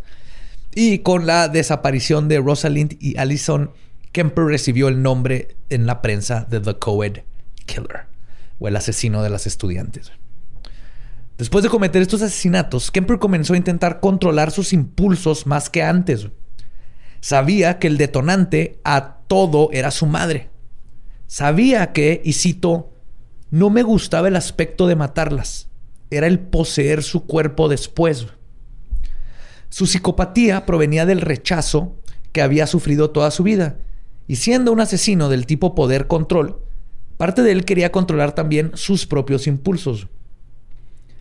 A principios de abril, mientras manejaba, vio a dos mujeres en el mismo lugar donde había recogido a sus primeras víctimas, Mary Ann Y le dio nostalgia. Así, ay, mira, yo aquí me Más o dos". menos. sí es como recordar como- a tu ex para él, ¿verdad? Así. ah, no Mi mames. primera vez. Sí. No sé si existe una canción que vaya así, pero de seguro sí. De José José. Ah, sí, güey. ¿Sí? Ah, no, no es cierto. Ah, chicha. Vio a dos mujeres este, el- me- igualitas a Mary Ann Petchy y a Anita Luchesa. ¿Qué? No, nada, dos mujeres, un camino. Prosigue. Y ambas muchachas eran en apariencia un reflejo de ellas. O sea, dijo Kemper en, en- en una entrevista, dice, creo que fue la del 91, dice, una era más alta, pelo oscuro, la otra era güera, las dos delgadas. Básicamente eran representaciones iguales. O sea, hasta el mismo Kemper dijo, ¿qué chingado está pasando aquí? güey?" Ujú. Fue acá, andaba randonauting, ¿no? Y lo mató. ¿eh? Sí, mándame un recuerdo feliz. En temporal va, güey. Ay, güey. Pues Kemper la recogió y ellas le pidieron aventón a otra universidad. El camino que pedían pasaba justamente por donde llevó a sus dos primeras víctimas a su muerte, güey. Y justamente por el, Sí. por el ¿Saben lugar qué, aislado, chicas? Tengo un déjà vu bien, cabrón. Así lo llama Kemper, de hecho. Déjà vu. Y Kemper sabía esto y decidió tomar otra ruta, güey. Dijo, no, güey. Sí, o sea, si paso por ahí, no sé si me pueda controlar, güey. Todo esto es el, esta, este a mí me momento. pasa lo mismo, pero cuando paso enfrente de una taquería, güey. O sea, a veces tomo otra ruta porque, bueno, si paso por ahí, me voy a Voy a chingar dos órdenes. ¡No! Aquí era, si, si paso por ahí, me voy a chingar a estas dos mujeres. O sea, No, Francisco, no me digas que están a dos por uno, no, Francisco. Ajá. Dos con todo, Francisco. Sí, me ha pasado por ahí. Cuando toma la otra ruta, las mujeres comenzaron a ponerse visualmente nerviosas, obviamente, por el cambio. güey. Lo que no sabían es que si Kemper las hubiera llevado por el camino que ellas querían, probablemente no se, hubieran no se hubiera podido controlar y hubieran terminado en su cajuela. güey. Kemper, a pesar de sacarles un susto, las dejó justo donde ellas necesitaban llegar. Y ellas quizás nunca supieron lo cerca que estuvieron de morir. No seas mamón. Sí, güey. Se- Ahora sí, güey. Es destino. Te digo, y- o sea, Verga, como que aquí le puso todo esto y Kemper de todas logró no hacerlo y las soltó. Las asustó bien cabrón, pero lo que ellas no saben es que las asustó con Sí. tal de no matarlas, güey. Sí, No seas mamón, güey. Las dejó ir. Pasado de ver. Las dejó ir, güey. Y ese día Kemper decidió que esto tenía que detenerse, güey. Dijo, esto no es forma de vivir. O sea, todo ese estrés que tuvo y el estarse deteniendo que detener, dijo, ya no. Y sabía que la única forma de hacer esto era atacar el problema en su raíz. O sea, Su mamá. el 2 de abril de 1983, la policía fue a casa de Kemper a revisar una Magnum 44 que había comprado, güey, porque se le hacía que la 22 estaba muy chiquita. güey. Ujú. Ya que la policía había buscado en los récords al recibir la gestión por parte de la tienda de armas. Porque fue Kemper A a la comprar tienda de una armas y luego- te ajá. hacen el background check, que le llaman, ¿no? Te, te revisan que no tengas antecedentes. Ujú, Para ver si te la puedes. Se es- los dieron y se les ocurrió a la policía buscar poquito más y la policía se dio cuenta que, porque la policía sí puede entrar más a los archivos, que tenía el, a los antecedentes de haber matado a sus abuelos. Ese pequeñito Ah, ese. detalle, ¿se acuerdan de ese detallito? Güey, pero uh, mira, todos cometemos pendejadas a los 15 años. O sea, Sí, sí. Dijo este mero, Yo no quiero ese proceso porque estoy enojado ahorita. Es, es que quiero mi pistola ahorita porque estoy enojado ahorita. Ya después se me va a pasar. No lo necesito. Sí. Pues este, aún así, la razón de la visita no era porque fuera este sospechoso de algún crimen ni nada, era nomás porque se enteraron que tenía el récord de matar a sus abuelos, que estuvo en un hospital psiquiátrico y nada más por protocolo fueron a quitarle su pistola en lo que revisaban más su expediente, güey. Para esto, cuando Kemper les enseña su closet, ah, porque cuando llegan, Kemper sabe que los hoyos tal vez sepan que es de la 22. Ah, eso te iba a preguntar, güey. O sea, ¿pueden eh, saber qué calibre o qué arma es por la circunferencia de la bala depende en el depende de cómo así? está. Ajá. Depende de si, si está el hoyo clarito. Ajá. Más o menos se puede saber el tamaño. de la- Mientras no destruye el hueso y no. Pero sí Ya. se puede reconstruir. Va, qué chido. con la bala no de sentido, pero sí. Entonces Kemper cuenta que cuando llegó el policía, él dijo, verga. O sea, tenía un chingo de pistolas, güey. Cuando dijeron, venimos por lo de la pistola, el Kemper así de que, ah. No, pues la, la grandotota, ¿verdad? Pistolón. Y al policía le dijo, Simón, la 44. Y el vato, "Uf", porque dijo, si vienen por la 22, tal vez es porque han encontrado que usé una 22. Ujú. Pero se la jugó, o sea, les preguntó para saberlo. Cuando dijeron que era por la 44, ah, Simón, los lleva al closet y dice, también tengo este rifle. En el closet estaba una caja con la bolsa de una de las víctimas y varias identificaciones. güey. Con sus pussy pockets. Sí, güey. Kemper les dio la pistola, se rió con los policías. y nunca sospecharon que el gigante gentil pudiera ser un asesino y nada más le confiscaron su arma, güey. Así de cerca estuvo, güey. En si hubieran revisado el carro, tenía más pistolas ahí, este, bolsas, esposas, sangre de cuando las había matado, todo eso, güey. No, esas que se te baja así la sangre, ¿no? Acá. pero Kemper mantuvo siempre la calma y lo ve así. ¡Ay, pinche Kemper! No, ¿Cómo que esa es tu madre, güey? No tienes un cadáver atrás en la cajuela de pura cagada, ¿verdad? estoy mamando, güey, estoy mamando. ¿Qué es tu madre, güey? Nos vemos en el bar. Arre.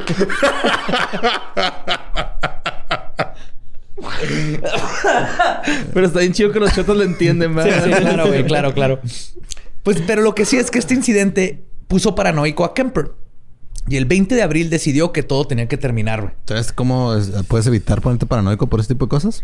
No, No matando. No matando. gente. Sí. Fácil, güey. Sí. Ed Kemper estaba dormido cuando llegó Clarnell, ebria de una fiesta, güey. Kemper se, levantó y fue a verla, güey. La encontró leyendo un libro. Y antes de que pudiera decir algo, Clarnell le dijo, y cito, no me digas, quieres hablar y me voy a tener que pasar toda la noche platicando. Con eso lo recibió, güey. Esas serían las últimas palabras de Clarnell, güey, quien tenía 52 años. Kemper esperó a que su mamá se durmiera esa noche y dijo, y cito, sabía que le iba a matar. En cuanto le dijo eso, güey, dijo, Mm, Sí, güey. no soy una lagartija que salí debajo de una roca. Salí de su vagina. ¿Así dijo? Así dijo, refiriéndose a que le lastimó sus sentimientos por última vez, ¿no? Así de que, de- no, ¿por qué me trata así, güey? Ella me hizo. Pues tomó un martillo y la mató golpeándola en la cabeza. Y luego le, la cortó la cabeza. Tuvo irrumación con ella. O practicó irrumación. No sé cómo se dice. No sé si es deporte. Probablemente. Manipuló la irrumación. Ajá. Provocó Es irrumación. como un golf invertido. No tienes que tener el hoyo, sino en el palo, güey. Entonces está... No sé. A ver, de Hoyo eso estoy uno. seguro, güey. Hoyo en uno. Hoyo en uno. güey, perdón. Ay, güey. Ella sería uno en hoyo. En vez de hoyo en uno. Hoyo en uno. Ah, güey. Después abusó sexualmente del cuerpo, güey. Y esto era, no me acuerdo dónde leí. Esto se los voy a decir así nomás por afuera. No tengo la cita, pero yo me acuerdo mucho tiempo que él, cuando estaba haciendo esas cosas, le dijo a la mamá algo así como: Ah, no pudiste tener sexo por mi culpa por siete años, pues ahora vas a tener sexo. No encontré la cita exacta. No sé si me lo inventé, pero según yo, eso fue algo. Si alguien tiene la cita exacta del libro o algo, creo que es lo que dijo. Si no, pues no, pero no lo tomen como cita. Esa parte, pero es algo totalmente que Kemper diría, güey. Mínimo lo pensó. Mínimo Oye, lo pensó, güey. Ahorita que dijiste ese pedo, o sea, tuvo irromación y luego... Agarró la cabeza de su mamá Se y le cochó. puso el pene en la boca. Ajá. Y luego se cochó también el cuerpo. Sí. Y obviamente esto no es sexual, ¿eh? Ajá. O sea, en este tipo de personas como Kemper, el sexo es nomás otra forma de control. De Sí, nada más es así como para humi- humillación, humillar, exacto. O sea, él mismo decía, o sea, él- no era el, el sexo en sí, no era algo, no es como un asesino de, de lujuria. Sí, de hecho en la, en serie es dice eso, ¿no? Así es que no era... No era un pedo de sexual, No, güey. no, era un no. pedo para humillar a mi jefa, güey. Humillar a mi jefa ajá. y las otras era el control, ya las tengo, no me pueden, no sabía ni siquiera tener una cita, ¿no? Y aquí es, ya no me tengo que preocupar, tengo aquí una persona conmigo. Pues después de todo esto, puso la cabeza en la cómoda y le gritó por una hora, güey. Creo que eso, eso fue buena. Se desahogó, Esa es buena terapia. Se desahogó. Digo, no digo que lleguen al, pero creo que aplicó una terapia. No, pero agarra un cojín y le pones una foto a tu mamá y le gritas un rato y ya. Él hizo algo parecido. Pinches batazos. No le pones algo, un cojín ¿no? en la cabeza de tu mamá y luego le Sí. gritas un rato. Pero es pa- diferente. para los psicólogos que le tocó, uno hubiera dicho así que no, sí, eso se llama terapia. Digo, le está tratando de mejorarse. Recomendamos estos- que vuelva a salir. Ya. Te dan estos tubos que eso es para aprender a nadar, para pegarle a, a tu jefa, de tu jefa. Te odio, mamá. Ah, Después de que le gritó por una hora, utilizó la cabeza de su mamá como tabla de dardos. Güey, sí estaba bien dañado el pobre, Pues sí, güey. güey. Y luego destrozó la cabeza con un martillo, güey. Sí, sí, güey. Le removió la lengua y la laringe, los cuales tiró en el procesador de comida de la cocina. A los que no sepan, son los como licuadora, trituradora, ajá. trituradora de basura, de comida que va, que es como una licuadora en Se el usa mucho en el gabacho, tarja. ¿no? No es que en el tan- no es gabacho es bien mexa. común, ajá. Por eso Aquí se lo tiras a los puercos. Ajá. Y al perrito y sí, allá lo echan todo en, el, en la tarja y le picas Sí. y, hay una licuadora en Aquí se lo echan a los esquites, ¿no, güey? la pata de pollo, el pescuezo, Ay, todo eso. guácala, güey. O sea, la pata de pollo. Pues echó eso ahí, güey. Pero la laringe resultó ser demasiado cartílago para las navajas y brincó del procesador, güey, y cayó de nuevo adentro de la tarja, güey. Wow. Kemper pensó y cito, se rió y dijo, esto es apropiado. Toda la vida gritándome y chingando. Tiene sentido. Ahí sí se la doy a Kemper, ¿eh? Sí, Ese fue buen punchline, güey. Sí, ah, Dentro de todos los pero, eh. cubos. pero el chavo, güey. ¿Qué onda soy Ed Kemper? ¿Una vez se han tenido sexo con la cabeza de su mamá? ¿No les pasa que avientan la laringe de su jefa? Que Y luego le brinca, claro, pues siempre me está chingando, ¿eh? Oye, ahorita que dijiste lo de martillar la cabeza, güey. Siento como que el güey estaba realmente emputado. Y Claro, no, güey. no sabía cómo saciar su puto enojo. No, no, no. Y, y me imagino que después de martillarla ni siquiera sació ese puto coraje, güey, de... Claro, ¿no? Es que es lo con que ganas pasa. de más. Exacto, es lo que le pasa a los asesinos en serie. O sea, tienen. Sí, la mamá fue el problema, pero matar a la mamá no iba a solucionar porque ya es un proceso que ya se implantó en la mente. Es encerrarlo y lo es un tratamiento larguísimo. Pero en su idea era: si la mato, ya. Ya se me Ajá, quita, se güey. pasa, se Es como un alcohólico que dice, ah, nomás tengo que deshacerme de de, las, de las botellas de adentro de mi casa, ¿no? Y luego llega Ese el problema. y el cigarro. Y luego pasa, ajá, porque es un problema de adicción a otras cosas. No es el alcohol en sí, aquí era la mamá. Sí, ella fue la causante de este tipo de personalidad, obviamente. Pero el matarla no lo iba a saciar. Entonces hizo todo lo que pudo antes de. de pues que ya no le quedara más que hacer de. de este, cómo atacar el problema que Ujú. tenía. Después de todo esto, escondió el cuerpo de Clarnell en el closet y se fue al bar a pistear. Cuando regresó, le marcó a la mejor amiga de su madre, Sally Hallett, de 59 años, para invitarla a ver películas y cenar. Cuando ella llegó, le, estrangu- le estranguló con su bufanda, la decapitó y pasó la noche con el cuerpo. Todo esto lo hizo porque quería crear así como que, uy, se metió alguien a la casa y mató a las a mi mamá y a la amiga. Porque si estaba nomás la mamá, tal vez de Ah. Sí, todavía estaba pensando así como que cómo va a salir con la mía. El pendejo no estaba para nada, Kemper. güey. Ujú. Al día siguiente guardó ambos cuerpos en el closet y huyó en el carro de. Dije carro. Auto de Hallett.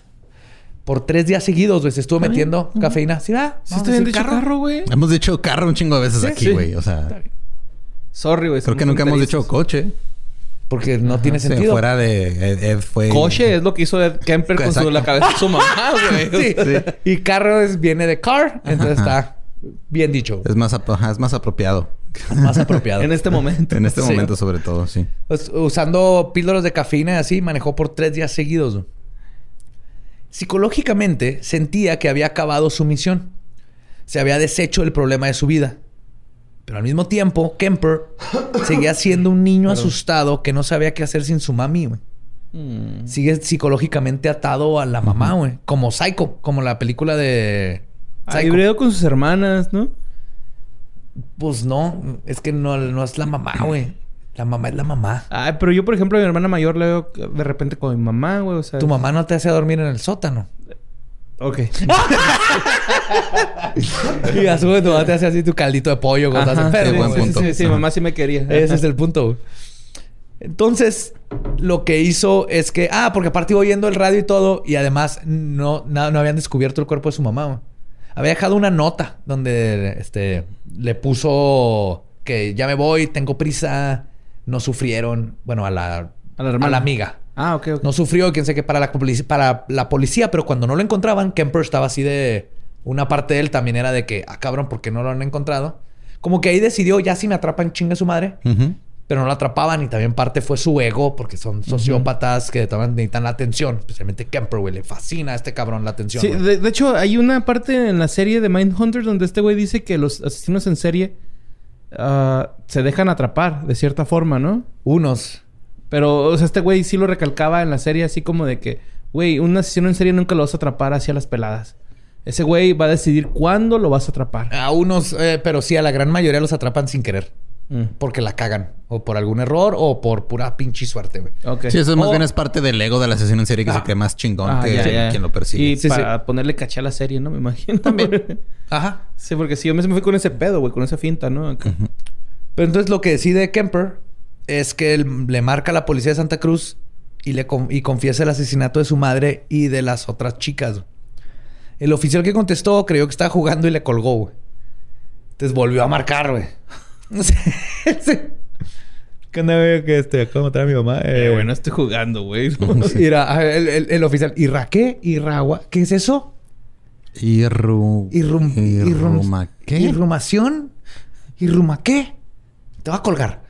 Pues le colgó, marcó de nuevo y ahora pidió hablar con uno de sus amigos del bar Jury Room, el oficial Jim Connor. Quiero hablar con el gerente. Es que me traes al gerente porque no me creen que acabo de tener sexo con la, cama- con la casa de mi mamá y esto es importante. Quien se estuvo en línea con Kemper, en la línea con Kemper, hasta que uno de los oficiales visitara la casa de Clarnell y verificara lo que Kemper estaba diciendo. Cuando lo hicieron, Kemper fue arrestado y luego transportado a Santa Cruz. Este tiempo está platicando así con. ¿A gusto? Ah, Sí. sí. pues con su compa que con el, con el friendly nuisance, ¿no? Con el güey que chingaba Mm, poquilla sí. ahí en el bar. Durante el camino, Kemper comenzó a platicarles todo lo que había hecho con lujo de detalle a los oficiales.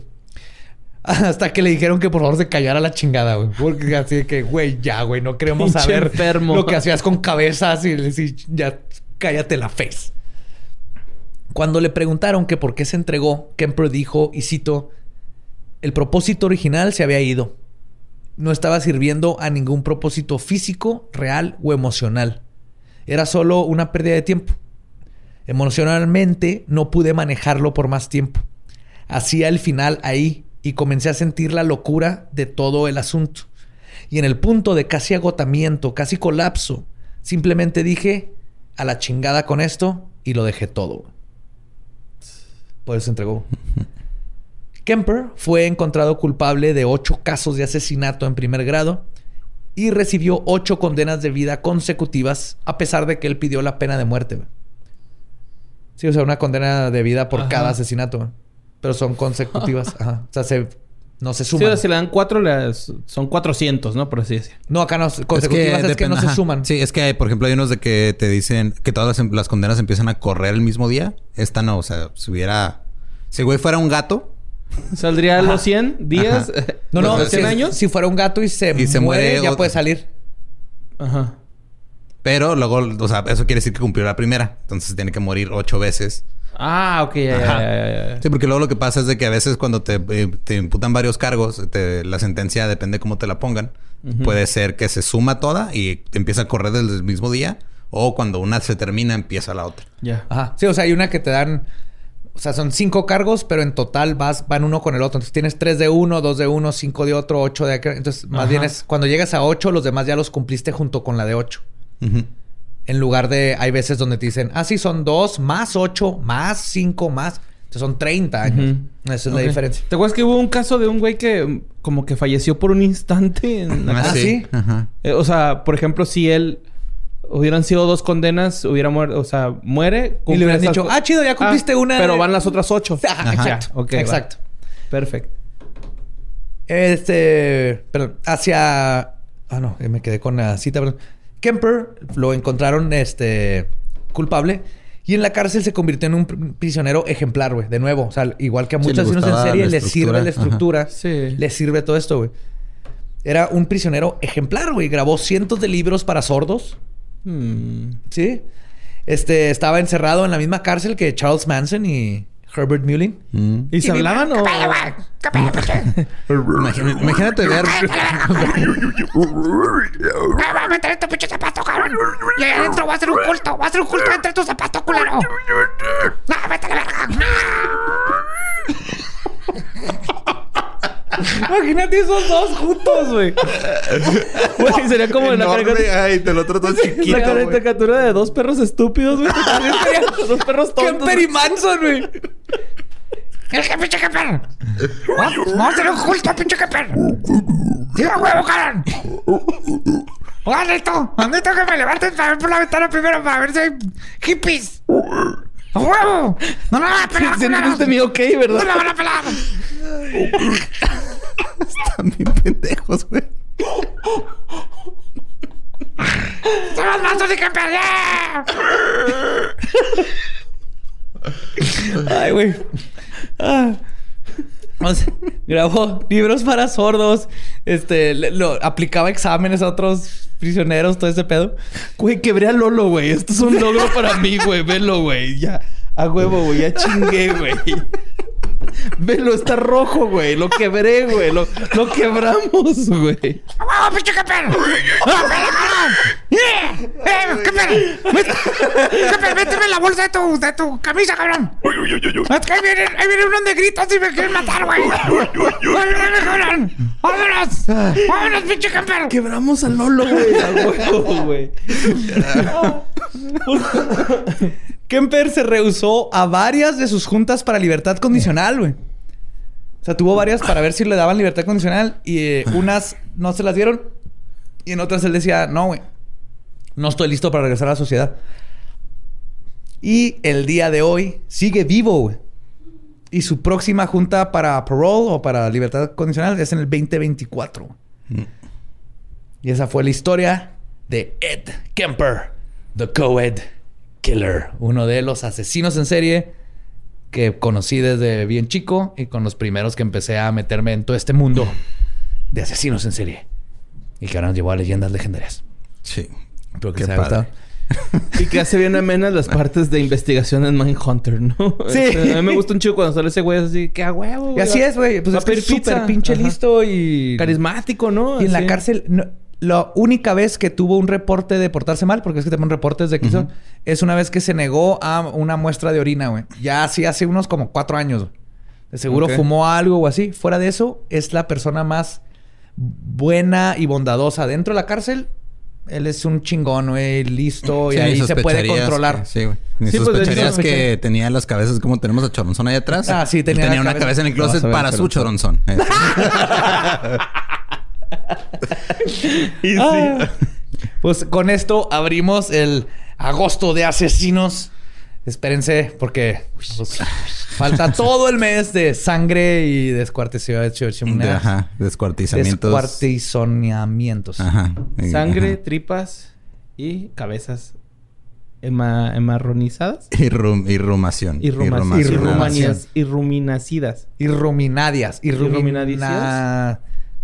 Ok. Nos pueden Ya, seguir en todos lados como arroba leyendas podcast. Yo soy arroba ningún Eduardo. Ahí me encuentran como Mario López Capi. A mí como Elba Diablo y nuestro podcast ha terminado. Podemos irnos a pistear. Esto fue Palabra de Belcebú. ¡Eh, pinche Kemper! ¡Eh, güey! ¡Ayúdame a cambiar el foco, güey! ¡Levántame! ¡Levántame! ¡Vamos a cambiar el foco! ¡Eh! ¡Manson y Kemper no la pelan! ¡Oh, culeras!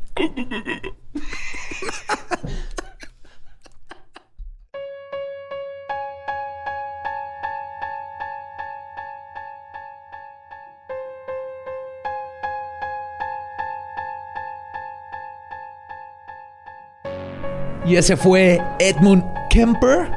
Este. Haciéndole la, la bienvenida. La. ah, eh, no, ¿cómo se dice? Este. Látigo. No, cuando cortas la. El cordón para. Para el. Cuando es el primer día que abres tu tienda de colchones. Inaugurando Agosto Asesino con el gigante gentil de Ed Kemper. El cochacaras. En vez de cortar un listón, pues cortaba cabezas. Cortaba las Y cabezas. cogía. Así. Muy similar a una, inauguración de una tienda de colchones, pero... Fuckface. Es el, el fuckface. Pues les haya gustado, apenas empieza. Vamos a ir viendo. Pues todavía nos faltan. Todavía queda mucha, mucha sangre en este agosto. Así es. Y este, algo que pasó recientemente. Digo, muchos ya están eh, enterados de todo el desmadre de Jeffrey Epstein. Y luego ahora de Ghislaine... ¿Sí se dice Ghislaine o es Ghislaine? No sé cómo se pronuncia. lo he escuchado pronunciado Ghislaine y Ghislaine. Ghislaine. Que es la que trabajaba con él, que era la que como que le tiraba paro y un- fueron pareja y todo eso. Ahora resulta que este un juez, eh, ¿cómo se dice? Unsealed en español. Imparcial. ¿Cuál es el No, este de... cuando Liberó, como liberó los documentos, que- porque antes le dicen como que estaba sellado y los desselló.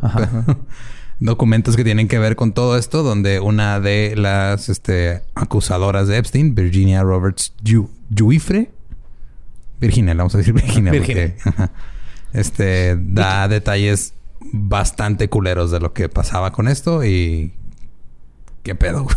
Sí Es que esta chava era... Bueno, es adinerada bien cabrona. De, dinero viejo. Es inglesa, ¿no? Me parece. Sí. Sí, Maxwell sí es hija de Robert Maxwell, que Ujú. ya platicamos la semana pasada de cómo se relaciona ese güey con la madre Teresa. Dinero Entonces- viejo de estafas. Ujú. Y este, con cuando conoce a Epstein, eh, empiezan primero a andar y todo eso, y luego termina ayudándole a grumear. No sé, no hay palabra en español, ¿verdad? Para grumear. Sí, sí, hay, nada más que no me acuerdo ahorita cuál es, pero es cuando empiezan a. Este, pues empiezan a, a convencer a las chavitas y a como a guiarlas para este Para que- usarlas. Para que no se les haga extraño que un hombre de 40 años. A convencer. Ella las, ella las conseguía, las grumeaba y luego las llevaba con Epstein, que las estaba esperando en un cuarto desnudo. Este, ella también las seducía y se acostaba con ellas junto con Epstein. Wow, en, español se llama engaño pederasta. Ese es el ¡Puta término. No mames. Me gusta más ese término Sí. que grooming. Sí, pero de todas maneras. Bueno, sí, sí, sí. Sí, eso, o sea, dice, es una pero es que serie el de grooming con- puede ser por en adultos también, pero. Dice, en es, este una, caso- es una serie de conductas y acciones emprendidas por un adulto con el objetivo deliberado de ganarse la amistad de un menor de edad, creando una, una conexión emocional con él mismo. Ajá. No mames, güey. Sí, va- van, así- pobrecillos. van como normalizando eh, la, la sexualidad y que lo vayan viendo como algo bueno. No bueno, más bien no malo para que sea más fácil abusar de ellos. Y ella le ayudó a Epstein un chingo de veces. Sí, entonces esta... Y abusaba de las niñas también. Fue parte sexualmente abusó de las niñas junto con Epstein. Sí, y en sí en el testimonio de esta Virginia da nombres, esos nombres que ya han negado, ¿no? Que dicen, no, nosotros no tenemos nada que ver, entre ellos algunos senadores, el mismo Prince Andrew, que es la, la foto de Prince Andrew, la, la, la súper famosa que salió de todo este pedo, es con esta, con esta Virginia. Que salen abrazados, este, ¿no? Sí. Ajá. Ajá. Dice que a ella le pagaron para que se tomara esa foto con él. También da detalles que, digo, honestamente están como muy culeros para decirlos aquí. Porque es un caso que todavía sigue en proceso. Sí, que y- el, el pendejo Ajá. no sudaba, ¿no, güey? Que eso fue su excusa. De Sí. que no, Ah. yo no sudo, yo está sudado ese güey en la foto, algo así. güey. Ajá. Ah, Sí, pendejo. Sí, bueno.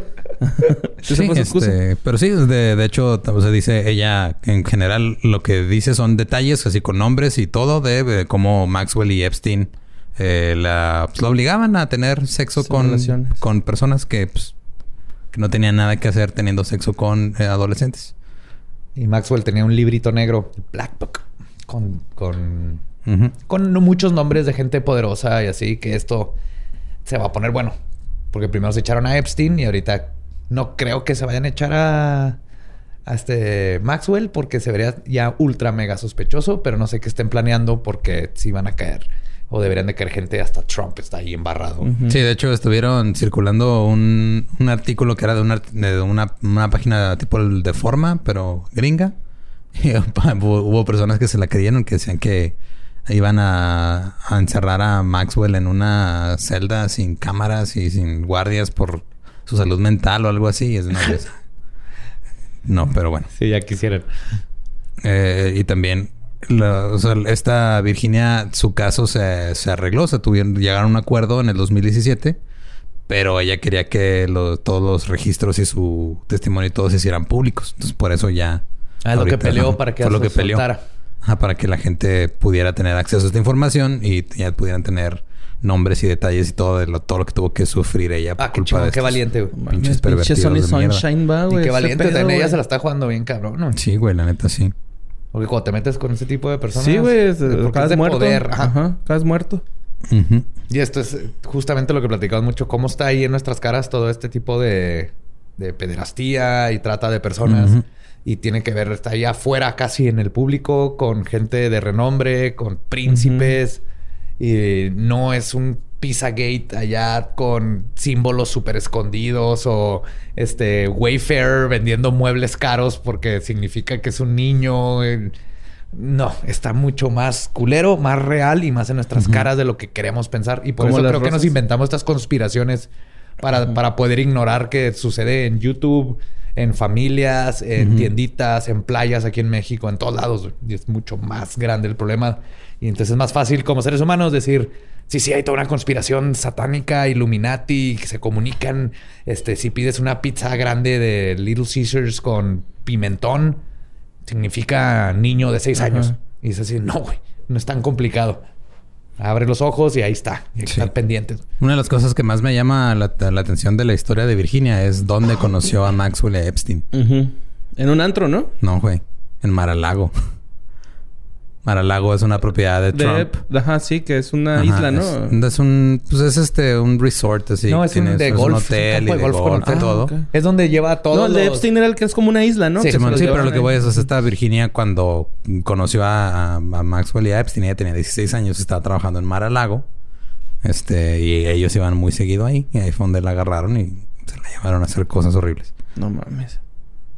Con Trump. Pero ya conocemos a Trump.